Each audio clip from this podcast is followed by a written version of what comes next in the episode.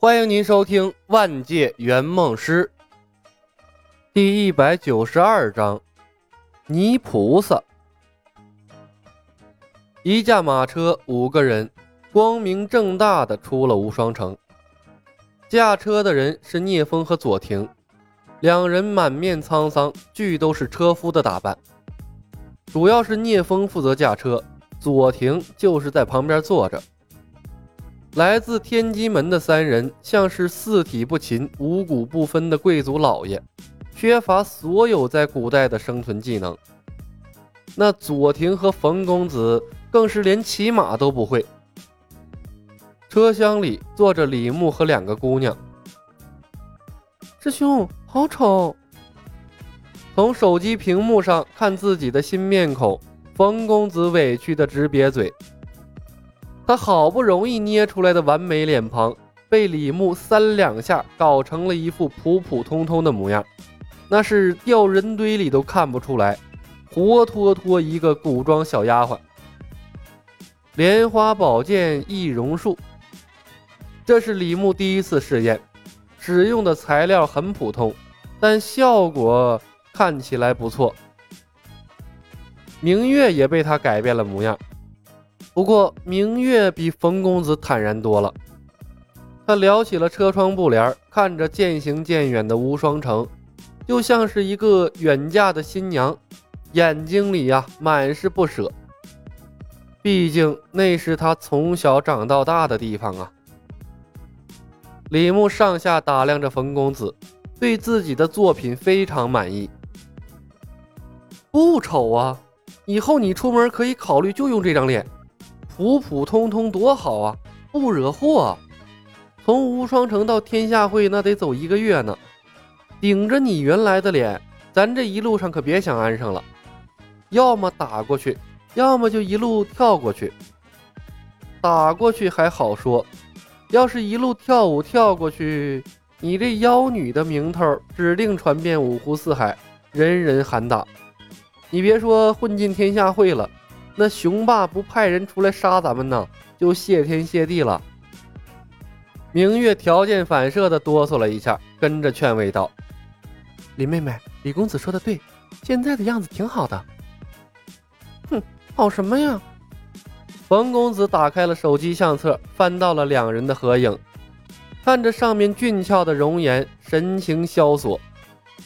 明月姐姐，女人不能把最美的一面展现给世人，那……我这还有什么意义？你长得要不漂亮，风公子估计也不会爱上你的。明月愕然，一声咳嗽从车厢外传来。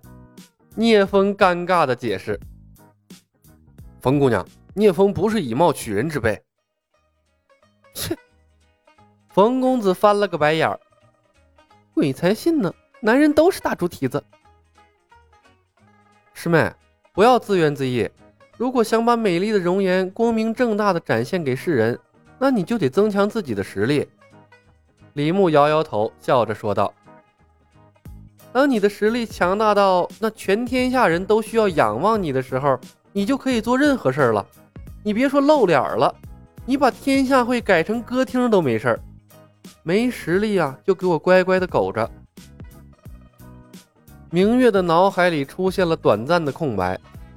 李牧说的很有道理，但为什么就让他感觉那么别扭呢？雄霸统一江湖是为了权势，你为了露张脸就需要征服天下吗？哎呀，亏得天机门是个隐士的门派呀，不然的话，这帮玩意儿洞悉天机，还有那些什么古怪的神通。再加上这些奇葩的思想，任由他们行走世间，比那雄霸危害还大吧？因为你根本不知道他们会为了什么样古怪的理由去征服世界。啊，他们是救命恩人，都是朋友。明月不得已继续用之前的理由劝慰自己。聂风无奈的声音再次传来：“李兄，别忘了之前答应我的事儿，尽量不要在天下会动用神通。”李牧笑着回应：“呵呵，冯兄，专心赶车了，我有分寸。”冯公子沉默了片刻，看着相册里的自己，又切换了摄像头，看了眼如今平凡的样貌啊，一时间那仿佛气质都改变了许多。嗯，我明白了，师兄，我一定会想办法提升自己的，我才不要顶着一张平凡的脸过一辈子呢。哎呦呵，这就是女人的动力吗？李牧意外的看着冯公子。这无心插柳柳成荫呢，没想到一个无意之举，竟然还激发了冯公子的斗志，这倒是一件好事儿。果然，找对了方法，每一个人都有成为英雄的潜力。明月姐姐，再帮我解读一下这衡山派内功吧。认真起来的女人是可怕的，冯公子片刻都不再迟疑。把李牧传给他的武功文件调了出来，向明月讨教他不明白的地方。外面驾车的左庭同样在向聂风请教练功过程中遇到的难题。这马车内外洋溢着浓郁的学术氛围，独留下一个无所事事的李牧。百无聊赖之下，他也拿出了手机翻看里面的秘籍。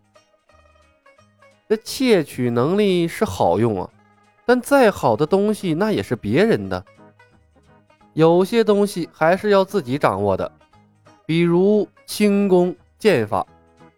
等过些时日，用血菩提把内力提升起来，这些功夫应该就可以使用了。此趟风云之行，别管能不能用，都要收集一些更高级别的武功，不管是给自己留着。还是给客户用都可以。笑傲江湖里搜集到的武功啊，在二星难度的任务里，这明显赶不上趟了。小行夜宿，不知不觉间过去了半个月的时间，独孤一方的死讯早已经传到了天下会。官道上，天下会的诸多门下匆匆的赶去接收无双城。他们在路上就和聂风打了个照面，不过因为聂风易容了的原因，他们并没有认出来。聂风因为伤势未曾痊愈，也没有主动和他们联系，依旧独自驾着马车赶路。当然，也可能是聂风不想明月和李牧等人的消息啊先一步传回天下会，在锲而不舍的努力下。冯公子的衡山派内功终于到了入门，他的体质提升了许多。左庭的体质应该很契合嵩山派内功，入门之后进度非常的快，这十来天的功夫，他的内力储备几乎都要赶上李牧了。不得不说呀，金庸世界的武功真的是拥有极高的普适性。当然。李牧拥有各种各样的属性加成，要纯以战斗力来论啊，那虐二十个左庭是不成问题的。马车缓缓停下，李牧以为出了什么状况，撩开了门帘向外看去。官道上稀稀疏疏的一些行人在赶路，也没看到有劫匪拦路什么的，他不由问道：“怎么了？”聂风微微皱眉。我方才似乎看到断浪了。断浪，李牧心头一动，拿出了绘制粗糙的地图。我们走到哪儿了？前面是什么地方？习惯了现在精确的地图导航，看古代的地图那简直就是一种折磨。他根本就从地图上看不出路途的远近来。